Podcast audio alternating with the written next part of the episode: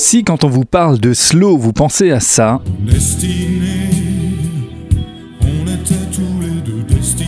c'est que vous n'avez certainement pas encore été sensibilisé au slow travel, cette nouvelle façon de voyager à allure réduite et souvent à la seule force de nos jambes.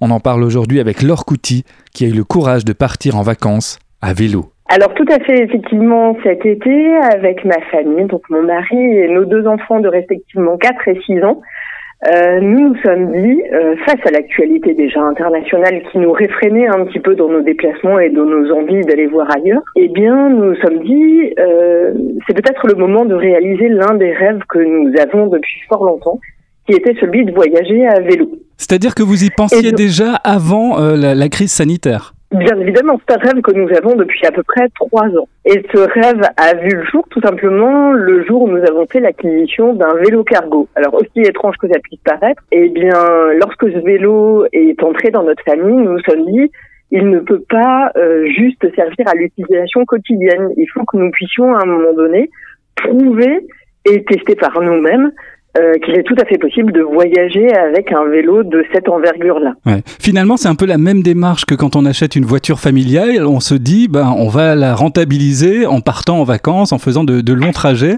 Et donc, vous, vous, vous, êtes parti où avec ce vélo cargo? Alors, on est parti de chez nous, donc de Colmar, pour longer le Rhin, aller faire le tour du lac de Constance et puis revenir soit 720 km en 15 jours. 720 km. Est-ce que vous, vous étiez entraîné avant de, de partir pour une si longue euh, euh pour un si long voyage? Euh, non, pas vraiment. Enfin, c'est-à-dire que le vélo fait partie de notre quotidien à tous les quatre. Euh, nous faisons la majeure partie de nos déplacements à vélo, peu importe le temps qu'il fait. Et lorsque nous avons à nous rendre chez des amis, euh, eh bien, nous y rendons à vélo quand euh, ce déplacement requiert euh, environ une distance de 30 km. Donc, je dirais que nous sommes entraînés, oui et non. Alors, l'organisation, comment vous vous organisez pour un, voyage pareil, par exemple, ne serait-ce que pour emmener des, habits On sait qu'on est souvent surchargé quand on part en vacances de, de valises. vous avez dû faire forcément un tri très sélectif. Exactement. Alors, l'organisation, effectivement, elle a été double. Étant donné que nous sommes partis avec nos enfants, euh, il n'était pas vraiment question euh, de partir véritablement à l'aventure sans rien prévoir. C'est-à-dire que nous avons tracé l'itinéraire via euh, les tracés GPS euh, et réservé l'ensemble des campings, parce que oui, nous avons campé aussi pendant 15 jours, de telle sorte finalement à ne pas avoir de stress et à ne pas être inquiet au jour le jour sur les différentes étapes qui allaient nous attendre, sur est-ce que nous allions réussir à trouver un point de chute, etc. Dans la mesure où nous étions partis euh, en août, euh, l'idée était vraiment de pouvoir euh, être le plus tranquille possible à ce niveau-là.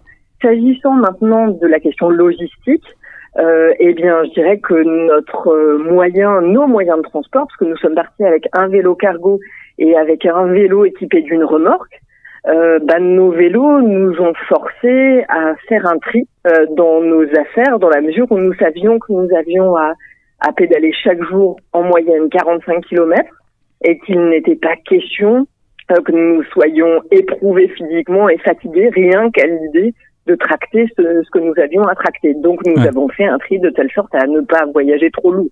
Ouais. Nous, les perspectives que ça nous a ouvertes, c'est que d'une part, nous nous restreignons souvent en tant que parents à nous dire oh là là ça va être compliqué avec nos enfants.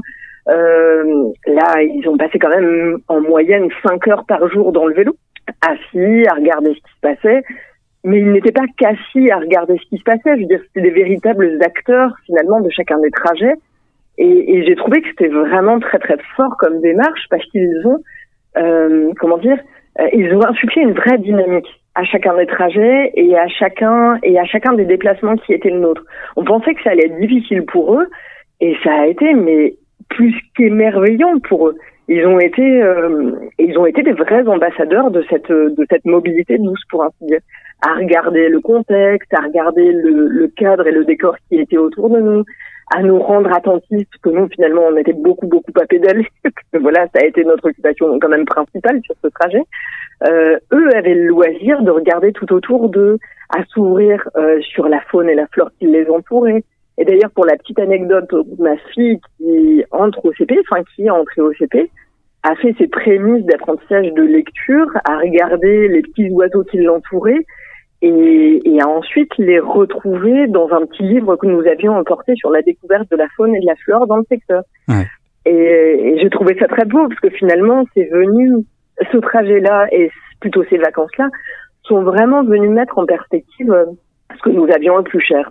Ouais. Donc à savoir la nature, le contact avec la nature et cette mobilité douce qui, quoi qu'on en dise et quoi qu'on le veuille, euh, nous en étions déjà des ambassadeurs convaincus avant de partir en fait.